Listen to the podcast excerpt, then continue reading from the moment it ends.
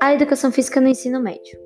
A educação física no ensino médio é de grande importância, como todos já temos ciência. Porém, o que muitos não sabem é que, além de buscar uma melhoria na saúde, uma diminuição na obesidade entre crianças e adolescentes, ela também ajuda na individualidade do aluno. Gostaria de acrescentar que as artes marciais, como parte do dia a dia dos adolescentes, é de grande ajuda para o autocontrole e autoconhecimento dos mesmos. É comprovado de diversas formas que as artes marciais ajudam os jovens a se sentirem mais seguros, além de saudáveis, não dividindo os alunos por status sociais ou opiniões, visando a união, o trabalho em equipe, mas sem perder o seu individualismo.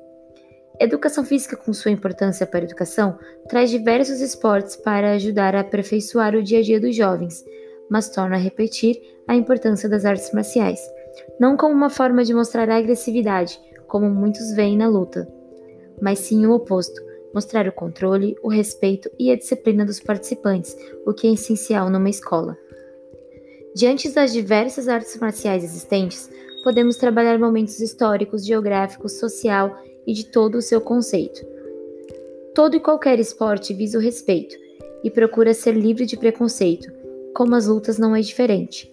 Enfrentamos o preconceito com um grande círculo de aceitação Muitos jovens melhoram sua dicção, sua atenção e sua forma individual de agir com o passar dos treinos.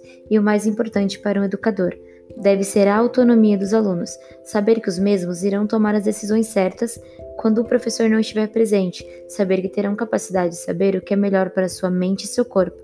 Treinar o indivíduo autônomo é gratificante e as artes marciais proporcionam isso.